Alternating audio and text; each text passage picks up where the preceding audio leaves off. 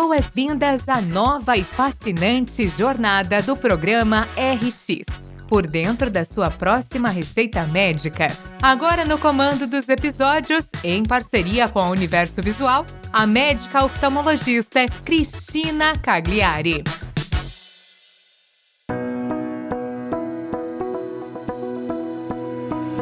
Conhecida pelo seu comprometimento com a qualidade do conteúdo oftalmológico, Cristina Cagliari é uma mulher multifacetada. Mãe, médica, empreendedora e oftalmologista especialista em córnea e cirurgia refrativa pela Escola Paulista de Medicina.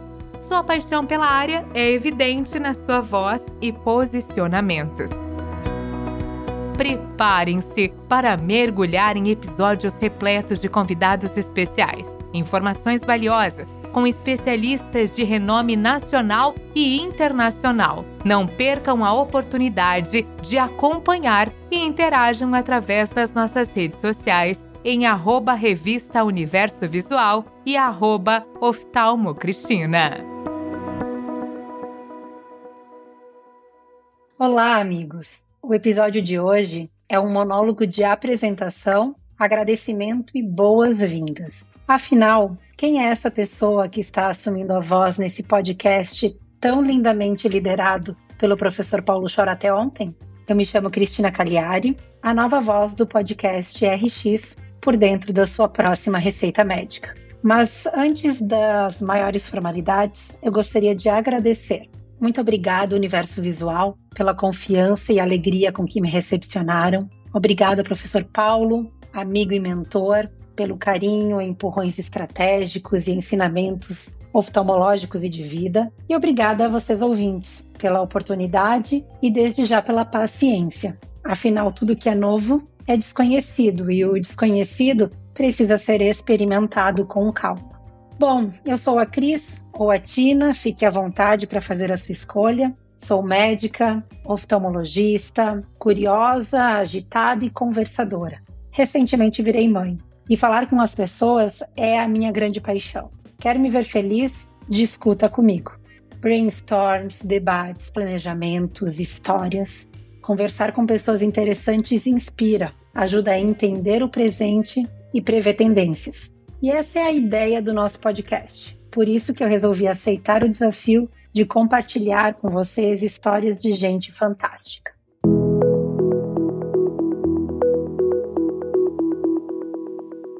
Sobre a minha história pessoal, nasci em Bento Gonçalves, na Serra Gaúcha, sou filha única de pai engenheiro e mãe advogada.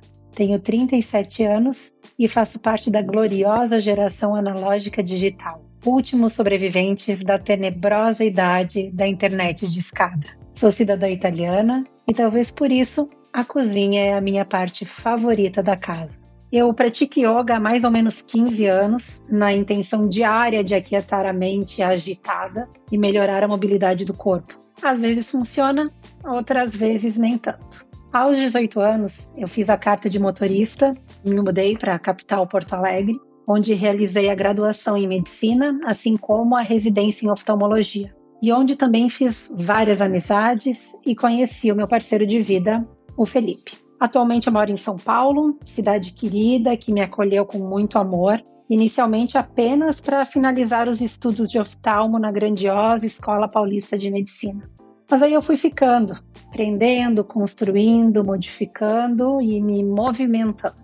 E é sobre isso que vamos conversar nos nossos episódios. Gente em movimento, literal e não literal. Quando eu e o Paulo sentamos para conversar sobre os próximos caminhos do podcast, nós encontramos esse denominador em comum. Como dois bons curiosos que somos, estamos sempre inquietos e agitados em busca de novidade. E é isso que achamos interessante nas pessoas, não apenas o que elas fazem, mas sim como chegaram lá e onde mais querem chegar, os caminhos, as histórias. Afinal, é o movimento que manifesta o propósito. E falando em propósito, quanta complexidade em quatro sílabas, não é? Eu acredito que não nos conhecemos plenamente até entendermos e aceitarmos o nosso porquê. Mas também acredito que o nosso porquê é construído, não vem na herança. Nós vamos nos descobrindo, escolhendo caminhos, desapegando e apegando e então as coisas começam a fazer mais sentido. O complexo começa a ficar um pouquinho mais simples.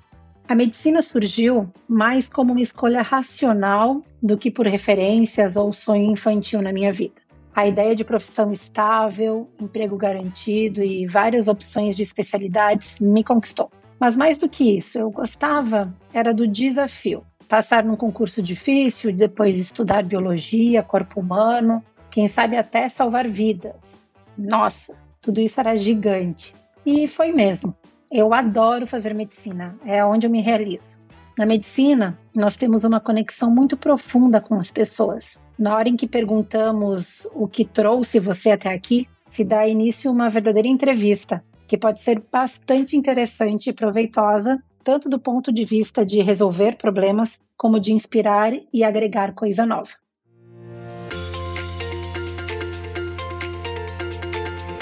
A oftalmologia surgiu em uma fase mais madura. Eu sabia o que gostava e o que não gostava. Sabia que queria fazer cirurgias sem abandonar a clínica e o contato com as pessoas.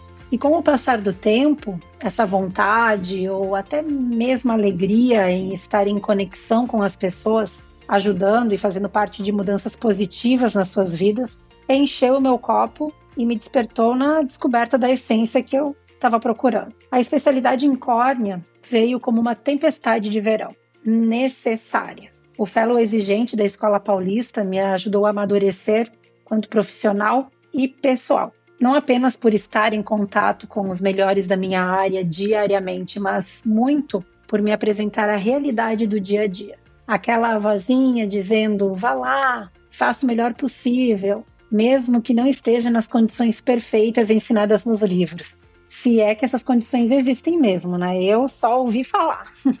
e aqui vai a minha primeira dica podcaster para os jovens médicos que possam estar escutando. Faça um bom fellow. Nenhum certificado vale tanto quanto os relacionamentos que você vai criar, as pessoas incríveis que você vai conhecer, sem contar os casos únicos que você vai presenciar e que só são referendados às melhores instituições. Além disso, o Fellow acolhe e desperta para novos mundos. Aponta direções que lá atrás, apenas com a formação básica, você nem saberia que seriam possíveis. Reflita sobre isso. Depois do Fellow, entrei na pós-graduação e tive o prazer de ser orientada pela doutora Denise de Freitas e depois pelo Dr. Paulo Schor, com quem sigo o caminho até hoje e além. E aqui, meus amigos, é onde eu falo, repito e destaco. Estar ao redor de pessoas incríveis, de preferência mais inteligentes do que você, é o turning point. A chave vira e a maneira como você encara os desafios muda. A vida fica muito mais interessante. Você enxerga além, menos dentro da bolha que está acostumado. É a tal saída da zona de conforto. E graças a esse movimento, participei de projetos super disruptivos, aprendi muita coisa nova e manifestei algumas intenções que estavam lá escondidas.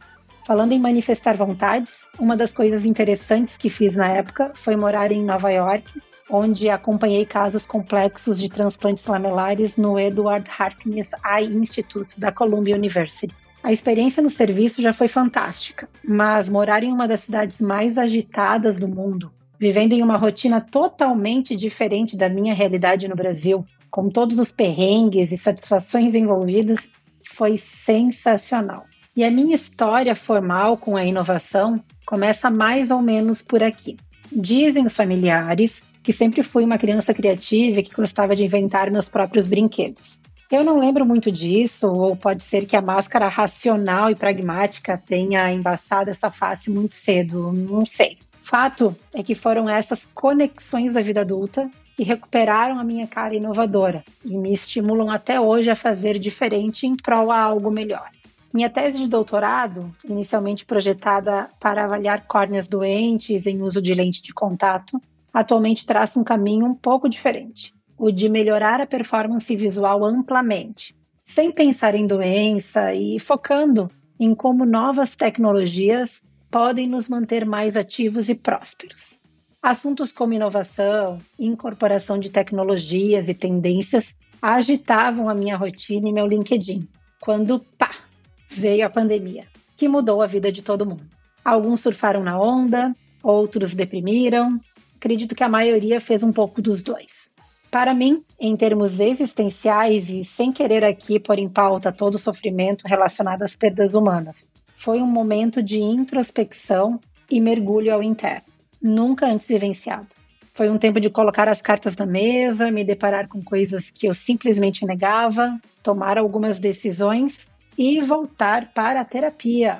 E desde 2021, os anos passaram voando e tanta coisa aconteceu comigo e com o mundo. Fui morar no interior enquanto o Capitólio estava sendo invadido, mas não resisti e voltei a São Paulo pouco antes da guerra na Ucrânia iniciar. Escrevi alguns artigos, publiquei outros, arquivei a maioria na mesma época em que vacinas eram desenvolvidas em tempo recorde. Fiz três mudanças em pouco mais de um ano, enquanto o país ficava extremamente polarizado. Realizei pós-graduação em Administração Estratégica de Negócios e virei coordenadora de startup social durante uma das piores crises de energia na Europa. E foi assistindo às eleições super agressivas de 2022 que abri uma empresa e engravidei do meu primeiro filho. E agora virei podcaster. O desenrolar disso tudo discutiremos juntos com nossos ilustres convidados nos próximos episódios. Prometo gente interessante, papos construtivos, filosofia e disrupção. E é claro, muito movimento. Não perca e seja bem-vindo.